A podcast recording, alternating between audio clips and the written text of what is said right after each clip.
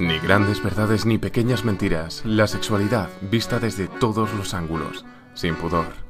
Nos apoderamos de la información para compartirla contigo. Entrevistas personales sobre temas universales. Hoy tengo la oportunidad de hablar con Irene Aterido. Irene es socióloga, sexóloga y consultora en sexualidad, salud y género. Hoy específicamente vamos a hablar sobre la menstruación, que es uno de los temas en los que Irene se especializa, dando talleres, charlas, incluso coaching individual. Entonces, Irene, me gustaría empezar em, sabiendo cuál fue la tuya, cuál fue tu educación en, eh, el ciclo menstrual. Pues fue muy escasa. Eh, la primera educación menstrual que recibí fue por parte de una empresa de tampones y fue pues una educación pues sobre el uso de los tampones para recoger la sangre menstrual, pero apenas tenía información real sobre qué es lo que pasaba en torno al sangrado y, que eso formaba parte de un ciclo. O sea que tirando a, a nula la educación. ¿Y hoy en día crees que esto ha mejorado o que aún queda por mejorar?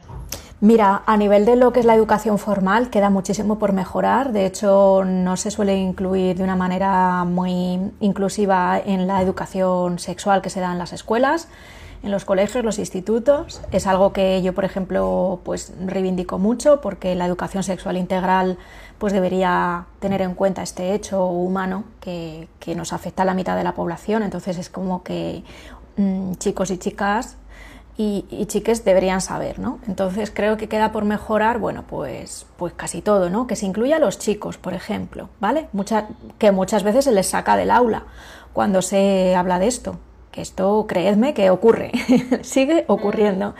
Y luego, pues el hablar del ciclo menstrual desde una perspectiva pues más de sexológica, como, como una experiencia humana que va a influir en la sexualidad de las mujeres que menstruan, también de los hombres que menstruan y en la conformación de su identidad y de sus emociones y de su sexualidad, vamos, totalmente. Entonces esa perspectiva de que influye en la sexualidad y de que forma parte de nuestra, de nuestra identidad de una manera muy, muy fuerte, ¿no?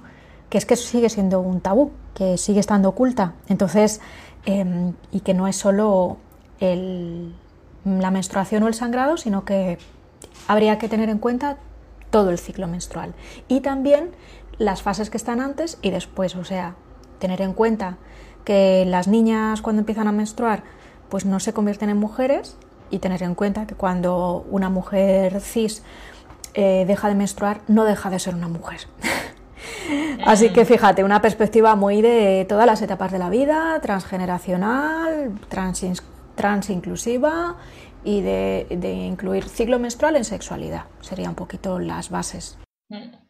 Sí, y hablando un poco de, mm, de, las fases ¿no? del ciclo menstrual, yo, por ejemplo, crecí aprendiendo eso, ¿no? que la menstruación es básicamente unos días al mes con dolor y sangre. Y luego hace, hace unos años encontré el libro de Ana Salvia sobre viaje al ciclo menstrual en una librería y entonces ahí aprendí las fases y empecé a ver un poco el ciclo menstrual como, no tanto como un problema, sino como un regalo, para entenderme mejor. Y me pregunto si podrías explicar un poco eh, un resumen así como cuáles son las fases del ciclo menstrual y un poco sus características. Bueno, esto daría para muchísimo, ¿vale? Pero, pero para muchísimo, porque yo doy talleres solo para esto, ¿vale? Entonces solo la introducción te puedo decir que son seis horas. Pero bueno, Ana Salvia además me encanta que la cites porque fue una de mis maestras y fue donde mm. descubrí un poco las fases de una perspectiva más psicoemocional y, y sexual. Eh, vale, las fases básicas que tenemos que conocer es que bueno, la fase de sangrado es la primera fase, siempre, que después va a ir una fase preovulatoria, la fase ovulatoria, la de después de la ovulación y la premenstrual. La fase menstrual y la, de, y la premenstrual sí que son más famosas.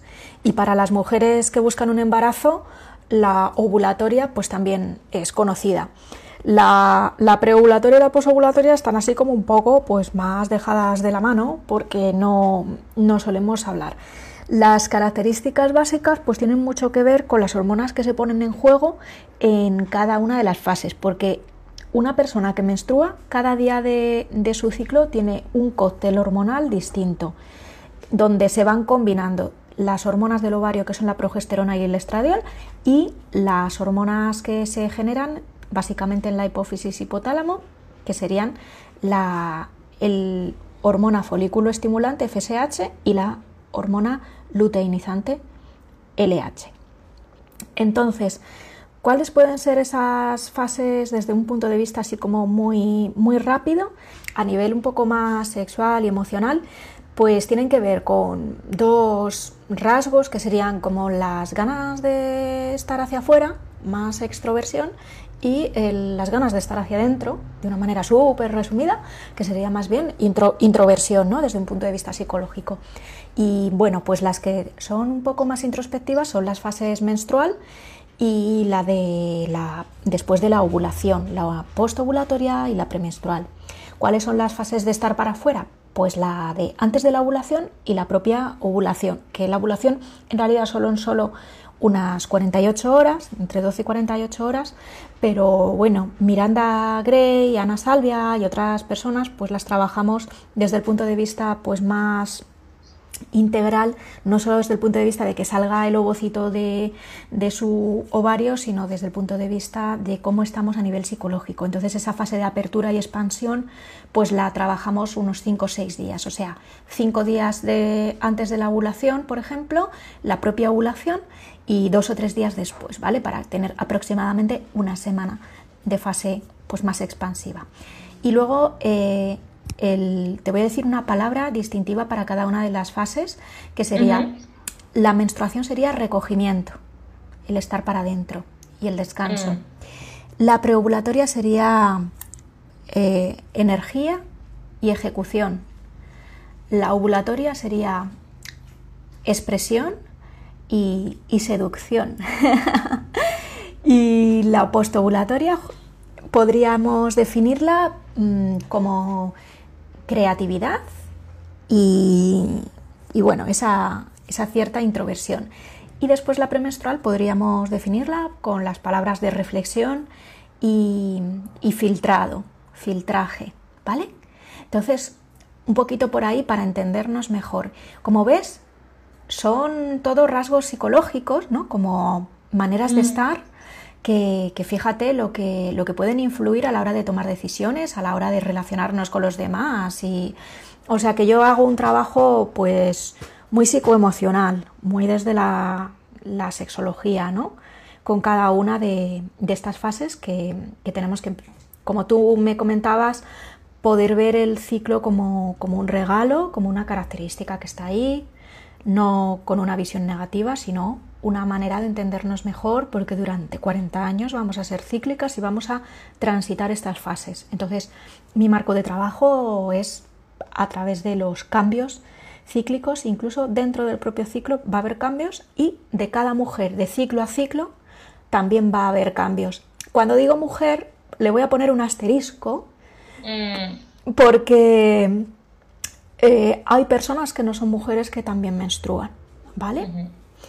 Que serían básicamente hombres transgénero con o sin testosterona que, siguen menstruando.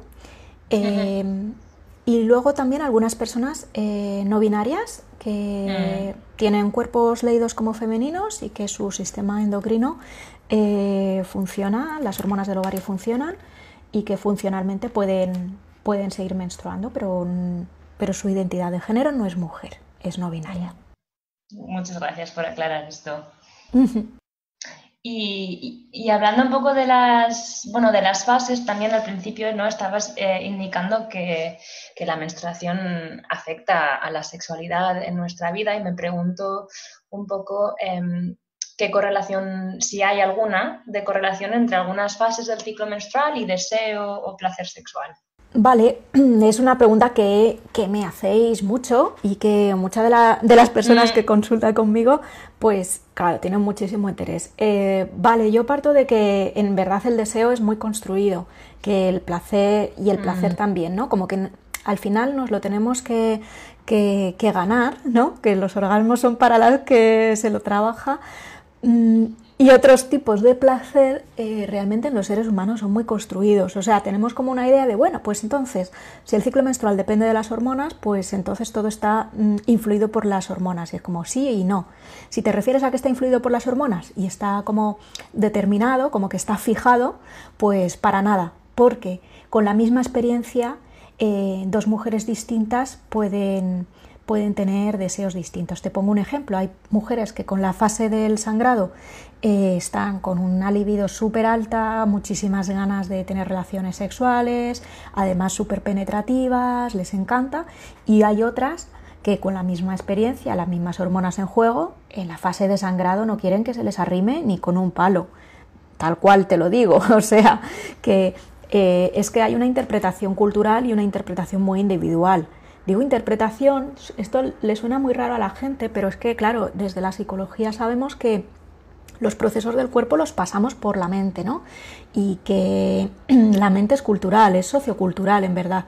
O sea, nosotras en esta cultura mm, recibimos unos mensajes sobre el ciclo menstrual y sobre cómo vamos a estar las personas que menstruamos en cada fase del ciclo, cuando tenemos la suerte de recibirlos. Eh, Incluso aunque no haya una buena educación menstrual, como he dicho al principio, recibimos mensajes sobre el ciclo menstrual. Y todos los mensajes que recibimos, absolutamente todos, pero todos, todos, todos, es que te insisto con esto porque hay que desmontar tantos mitos que son negativos. Los mitos son o negativos o un tabú, o sea, no se habla de ello, o no se habla de ello, o recibimos mensajes negativos sobre nuestro propio cuerpo, sobre la sangre menstrual. Son mensajes de rechazo, de asco, de desagrado, de fastidio, de dolor. O sea, son todos mensajes súper negativos. Así que es imposible que tengamos una experiencia menstrual hasta que no empezamos a desmontar todos estos mensajes. ¿Vale? Entonces ahí está el factor interpretación y psicología. Porque tenemos que empezar en los talleres de educación menstrual por el ABC, que es ¿Has observado alguna vez tu menstruación? ¿Alguna vez la has tocado? ¿La has probado? Em, ¿Has hablado de ello con tu pareja sexual? ¿Tienes relaciones sexuales? O sea, ¿qué relación tienes tú con tu sangrado menstrual? Porque eso también nos va a dar mucha indicación de cómo es tu relación con tu deseo, ¿vale? ¿Cómo te atreves? Entonces, ¿hay correlación entre fases del ciclo? Mira, si fuéramos animales solo, eh, habría correlación. Pero las mujeres, las hembras humanas, no tenemos estro, no tenemos celo. Entonces, mm. sentimos deseo en cualquier fase del ciclo. Esto en plan super biológico, ¿vale? Y luego, ya lo he dicho, el deseo es construido, el deseo en las parejas, en terapia sexual, lo trabajamos. Si no fuera trabajable, no habría eh, remedio a la falta de deseo pero sabemos, tú y yo sabemos, todo lo contrario, desde, desde las eh, Sex Academy, desde todos los talleres que hacemos de sexualidad consciente, tenemos que tomar conciencia de cuáles son nuestras creencias sobre sexualidad y sobre nuestro cuerpo para poder tener un deseo mejor, más consciente y realmente gozoso. Entonces la correlación, bueno, pues no, no existe, ¿vale? Para resumirte, mm, todo depende de la interpretación que hagamos, pues de acontecimientos que están ocurriendo en nuestro cuerpo y cómo los pasemos por la mente. Esa es mi perspectiva como, como sexóloga.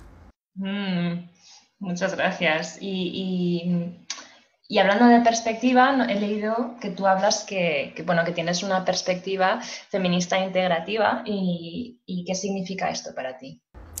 Mm, pues mira, que mm, en primer lugar yo creo que no podemos pasar todos los fenómenos que tienen que ver con la sexualidad sin una perspectiva de género, o sea, saber que, hombres y mujeres cis estamos situados de una manera diferente a nivel social, cultural, ¿no? y, y que esto tiene un efecto en nuestra psicología y luego, por otro lado, em, o sea, reconocerlo y problematizarlo, ¿no? Como para desmontarlo, para deconstruirlo, eh, porque es malo también para los hombres. Eh, se pierden muchísimas capacidades y muchísimas em, habilidades, incluso experiencias, ¿no?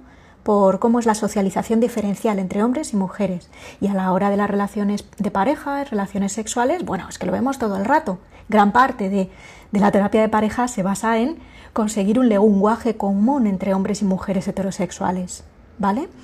Eh, y luego la perspectiva, y bueno, he hablado de perspectiva de género, pues bueno, porque me considero feminista y todo esto un poco lo llevo a mi práctica profesional. Y la parte integrativa tiene que ver con que tenemos que estar informadas, las sexólogas, las psicólogas, sobre todos estos aspectos, pues más endocrinos, más neuroendocrinos y más de cómo es la microbiota, por ejemplo, vaginal, cómo cambia durante el ciclo menstrual, cómo los procesos que ocurren en el intestino tienen una influencia en los procesos de, tu cerebro y en cómo piensas, en la salud mental. Y esto es una perspectiva bastante innovadora que se irá introduciendo, que sepamos que hay una conexión útero-cerebro. Eh, esto es lo que significa el tener una perspectiva holística, cuerpo, mente, emociones, que todas tienen una influencia en todas las demás, que la mente no la podemos separar del cuerpo y que el cuerpo responde a lo que pensamos y a lo que sentimos. Esto sería la perspectiva integrativa. Mm, sí, un mito, ¿no? El que el cuerpo esté separado de la mente. Mm, es que es una perspectiva que a veces en alguna consulta psicológica vemos, ¿no? Como muy centrado en solo solo lo que le pasa a esa persona, pero es que esa persona tiene una familia, tiene un contexto, tiene un hogar, tiene un trabajo mm. eh, y además come de una determinada manera que le puede influir en su salud emocional, en su manera de pensar sobre las cosas. De verdad es que es así, es que mira, la gente que se hace vegana de repente encuentra también que piensa mejor, ¿no? que está desinflamada, que, tiene mm. mayor motivación, que, o sea, hay influencia desde lo que comemos hasta el suelo pélvico y hasta la función sexual. Entonces, por eso tenemos que integrarlo todo de la manera, cada una desde su lugar, y yo lo hago desde la sexología, pero por eso digo integrativa. Y antes estabas hablando de, mitos, ¿no? Y que, bueno, que está o escondida todo el tema de la menstruación o que hay como mitos y, mucha negatividad.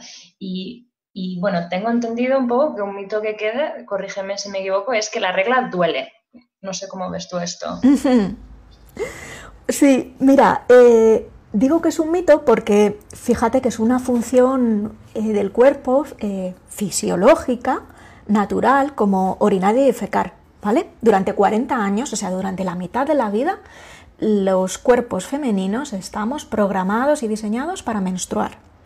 Así que resulta muy difícil entender qué función tendría el dolor menstrual en este, digamos, diseño, ¿vale? O sea, desde una perspectiva súper biológica, no cuadra, ¿vale? No nos mm. cuadra. Y luego nos vamos a los hechos, ¿no? Un poco ¿Cómo es menstruar en esta sociedad? Bueno, pues en esta en sociedad el menstruar eh, se nos dice que debería ser doloroso, pero también nos dicen que tener relaciones vaginales puede ser doloroso. O sea, es un horror, es un desastre todos los mensajes que tenemos. Entonces, desde la perspectiva biológica, es una función normal del cuerpo que, que cursa con inflamación, hay una cierta inflamación del útero, hay unas sustancias que se ponen en juego, pero es muy significativo, tenemos que saber las estadísticas. Es muy frecuente, en ese sentido es normal, es frecuente, es común, pero no es lo deseable y no es lo,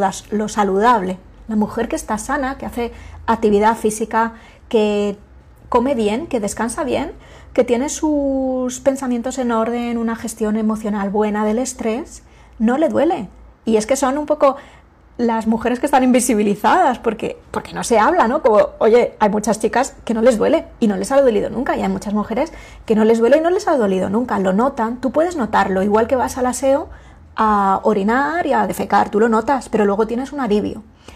Entonces, mm, ¿cómo veo lo de que la regla duela? Pues lo veo como un, un mito que Está basado en parte en hechos reales, porque es muy frecuente, pero no es lo deseable. Cuando hay un dolor de regla, tenemos que averiguar qué es lo que le está pasando a esa mujer, qué mensaje tiene ese dolor, porque nos está diciendo algo, y casi siempre es síntoma de, de desequilibrios hormonales. Y cada un desequilibrio hormonal, pues a un hombre también le preocuparía, ¿no? Oye, ¿qué está pasando con mi tiroides? ¿Qué está pasando con X, ¿no? Pues a una mujer le debería importar también, ¿no? Se debería preocupar y ocupar de este dolor y decir, ¿qué está pasando en mi vida y en mi cuerpo para que la regla me duela? Si esto no debería doler. Mm. Eh, así, mi mensaje es muy claro, yo trabajo, hago coaching menstrual, y averiguamos un poco los orígenes. Muchas veces el estrés emocional está ahí y el estrés, eh, el estrés es que viene por tantas fuentes que, hay que trabajarlo con, un acompañamiento emocional, de verdad. No, no son palabras de verdad vacías, ¿eh? Mm. No te estoy, no, no os estoy vendiendo una moto, tengo muchísima información publicada y somos mucha gente que hacemos este coaching y esta terapia menstrual porque en el momento que sabemos más sobre cómo funciona el ciclo y tal, fíjate que los dolores se reducen cuando no hay una enfermedad de base, ¿vale? Digo, cuando son dolores causados por un exceso de estrés, porque el exceso de estrés influye en tu ciclo menstrual directamente, pero directamente. Te puedo decir que em, el ovocito que tú vas a expulsar em, por el, del, ovario con cada ciclo eh, se formó los 100 días antes, ¿vale? Eh, o sea, ese folículo lo has estado como, digamos, cultivando durante 100 días. Así que todo lo que hacemos a lo largo de todos los días influye en la calidad de tus menstruaciones y de tus ovulaciones. Entonces, si tienes un ritmo de vida súper estresante, ya te digo desde ya que, el mes que viene o dentro de dos ciclos vas a tener una menstruación más dolorosa por supuesto. Lo que sembramos lo recogemos. Entonces hay que ir con esta perspectiva integral de la salud menstrual, ¿vale? Y por eso es por lo que la regla suele doler, porque también en esta sociedad las mujeres tenemos dobles y triples jornadas, o sea, no muchas veces no elegimos y no elegimos, no sabemos gestionar también emocionalmente. ¿Qué pasa con el estrés? Bueno, es que estos son temazos, neus, o sea, temazos, o sea, es que me podría estar. Entonces, tenemos que empezar por lo básico, descartar que haya una enfermedad de base, ¿vale? Porque cuando la regla duele, la mitad de las veces va a haber una enfermedad ginecológica, te lo digo así, el, porcentaje es ese, ¿eh? No por asustar, sino porque la gente de verdad os lo toméis en serio. Y luego la otra mitad, seguro que la podemos trabajar con una nutrición adecuada, gestión emocional del estrés, descanso adecuado, ejercicio adecuado a tu ritmo de vida y a tu, a tu condición y con algunos tips. Qué bien, que, la mitad se pueda mejorar. Y la otra mitad, em, en, cuanto a una enfermedad de base, me imagino que una debe ser lo de la endometriosis, que poco a poco se está sabiendo un poco más. Así es. Em, bueno, mira, yo llevo muchísimos años eh, divulgando sobre esta enfermedad porque yo eh, fui diagnosticada hace, hace más de 10 años. Em, entonces, bueno, pues he tenido la oportunidad de, compartir y de formarme pues, con los principales cirujanos españoles y con gente que sabe muchísimo, tanto a nivel de biología molecular como, bueno, eh, sí con neuroinmunología y un montón de disciplinas apasionantes. También la fisioterapia de suelo pélvico. Eh, entonces, bueno, sí, podemos decir que entre el 50 y el 70% del dolor de regla en la adolescencia 10 años más tarde se va a convertir en un diagnóstico de endometriosis. Esto lo digo sobre todo para que cuanto antes consultéis mejor, que no lo dejéis, porque se puede vivir muy bien y, y, yo la tengo, me la diagnosticaron muy muy tarde, pero cada vez la diagnosticamos antes, pero no hay que dejarlo, no hay que creerse ese mensaje de que la regla duele. Es que ya he explicado un poquito por qué es incorrecto pensar eso, no tiene sentido desde un punto de vista como evolución humana, ¿no? Como, como, seres humanos. Y luego, por otro lado, es que lo que ven en las consultas los doctores que operan es que la gente llega demasiado tarde, llega 10 y 20 años tarde. Entonces, vamos a diagnosticar antes. Y, y sí, hay que decir que la mitad de las veces va a ser endometriosis o adenomiosis y la otra mitad tendremos que averiguar qué es lo que está pasando, ¿vale? Eh, mm. Básicamente desequilibrios hormonales, hiperestronismo, exceso de estrógenos, trastornos de tiroides. Eso va a ser lo más típico. Pero que todo, todo se puede aliviar, todo se puede resolver. Vamos, que no, que no es para asustar, es simplemente tomarlo en cuenta, saberlo, conocerlo y, ir cuanto antes a, a una buena ginecóloga que te escuche. Sí, ese es el problema, ¿no? Porque mm, no todas las eh, ginecólogas o ginecólogos, ginecólogues eh, escuchan, ¿no? Porque yo, por ejemplo, yo he intentado ir alguna vez y al final siempre acaba siendo un poco como tómate estos paracetamoles o tómate estos ibuprofenos y ya está, ¿no? Si se te pasa con una pastilla, ¿qué problema hay? Así es. falta muchísimo que recorrer, tanto en los profesionales sanitarios como de la salud. Es muy desconocida, parece mentira, porque una de cada ocho personas eh, que tenemos útero y ovarios funcionales, o sea, hay mujeres y hombres trans que lo sufren y somos muchísima gente. Eh, mm. Ha sido una enfermedad muy poco investigada, precisamente por, ser de mujeres, mm. em, pero ya esto ya va cambiando. Hay bastante investigación. Lo que pasa es que no llega a las consultas, no hay actualización de los profesionales sanitarios. Entonces, yo recomiendo que si el gine no os hace caso, os vayáis a otro, y si el segundo no hace caso, os vais a otra, y si la tercera no hace caso, a otra. Pero tenéis que siempre luchar por lo mejor para vosotras. Igual que una persona que no consigue tener orgasmos, pues que, que luche por su placer, ¿no? que busque, que busque recursos, que vaya a sexología, que vaya a terapia y que, que, esto se puede resolver. Entonces, buscad ginecólogas integrativas, buscad eh, nutricionistas, fisioterapeutas de suelo pélvico, buscad sobre todo ginecólogas, que son las que al final diagnostican, pero que sean amigables, que te escuchen, que te hagan una buena historia, que te pregunten todas tus preocupaciones, que contesten a todas tus preguntas y esto es que no debería ser algo que yo tuviera que decir en esta entrevista. Esto debería ser la práctica clínica habitual, pero como no lo es, pues os insisto que tenéis derecho a eso y a más. Tenéis derecho a todo, porque la, sanidad y el sistema de salud está, debería estar centrado en las pacientes y, y es para vosotras por lo que trabajamos. Yo trabajo para mis pacientes. Yo no trabajo para, para estar yo por encima de la paciente. La paciente es la que mejor se conoce y si ella está preocupada y sabe que algo no es normal y que no va bien y que lo pasa muy mal, pues no va por capricho a ginecología. Cuando ya vamos a ginecología vamos tarde.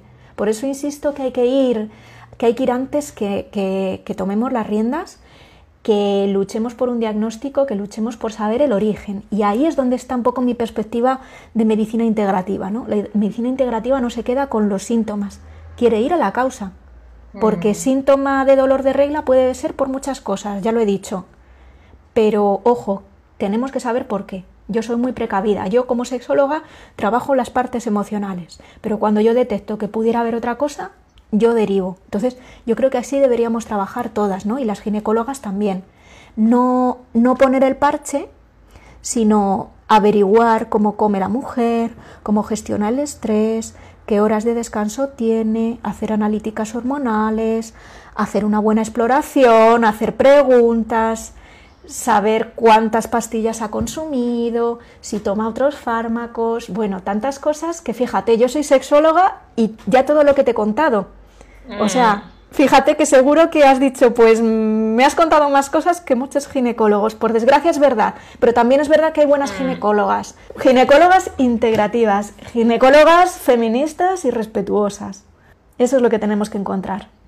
Y entonces, para ir acabando, mm, me pregunto que si pudieras llegar a oídos de todo el planeta ahora mismo, em, ¿qué te gustaría que todo el mundo escuchara o supiera sobre el ciclo menstrual?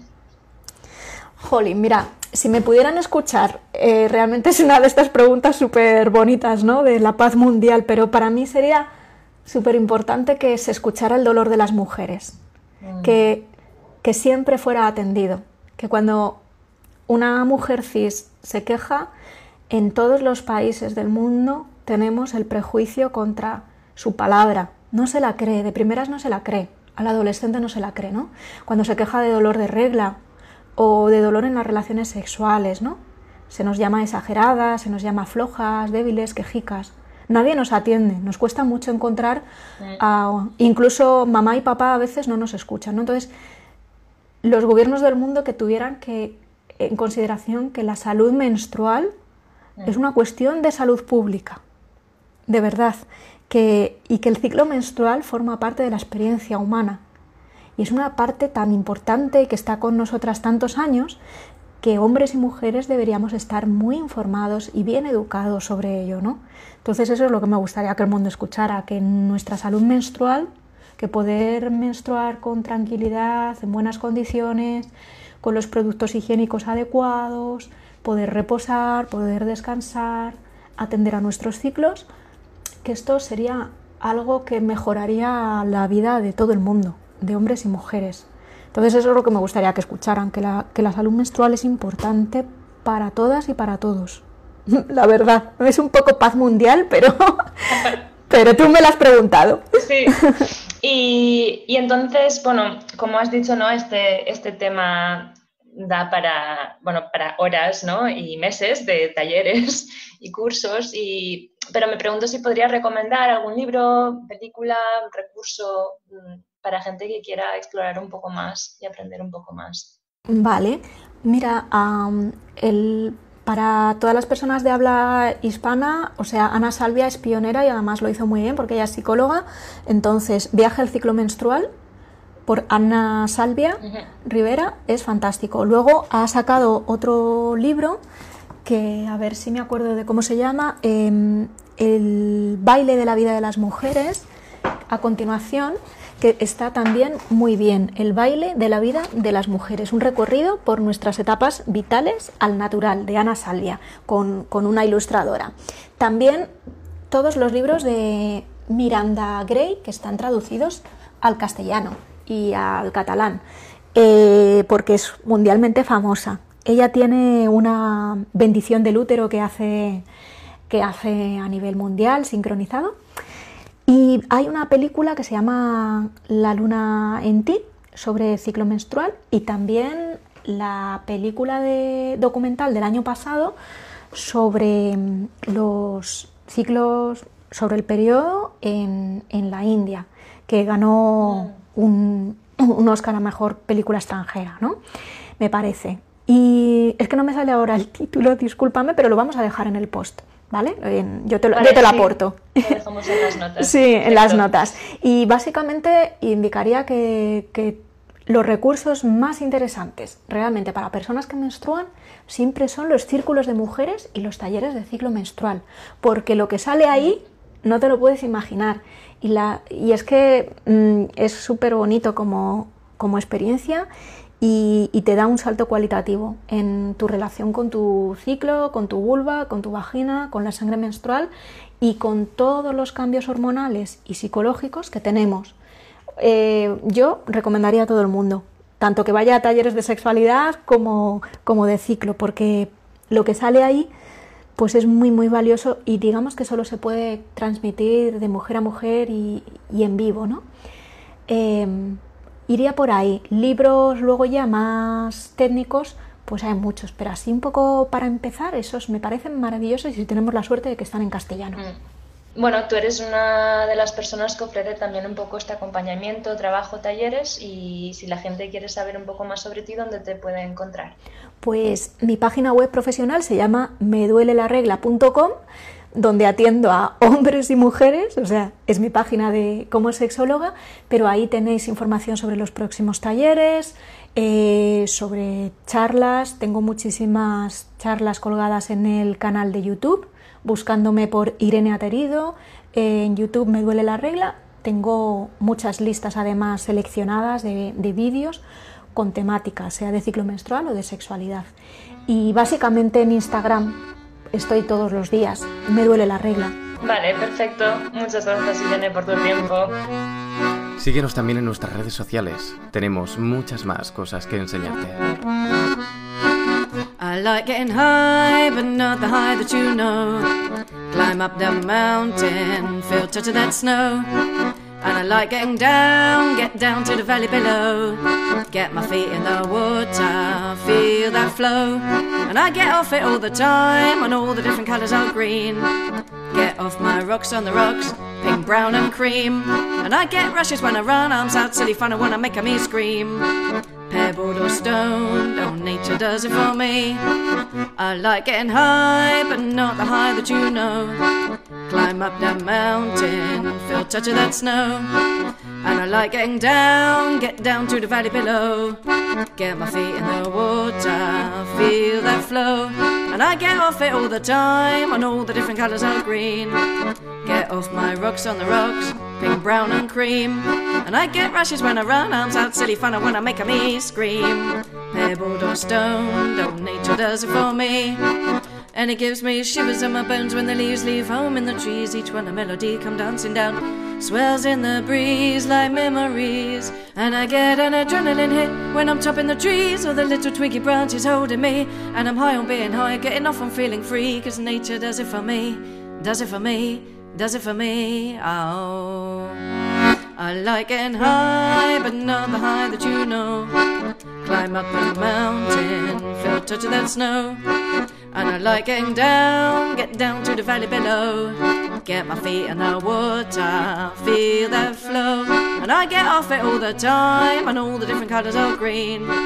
Get off my rocks on the rocks, pink, brown, and cream. And I get rushes when I run, arms out, silly fun, I wanna make a me scream.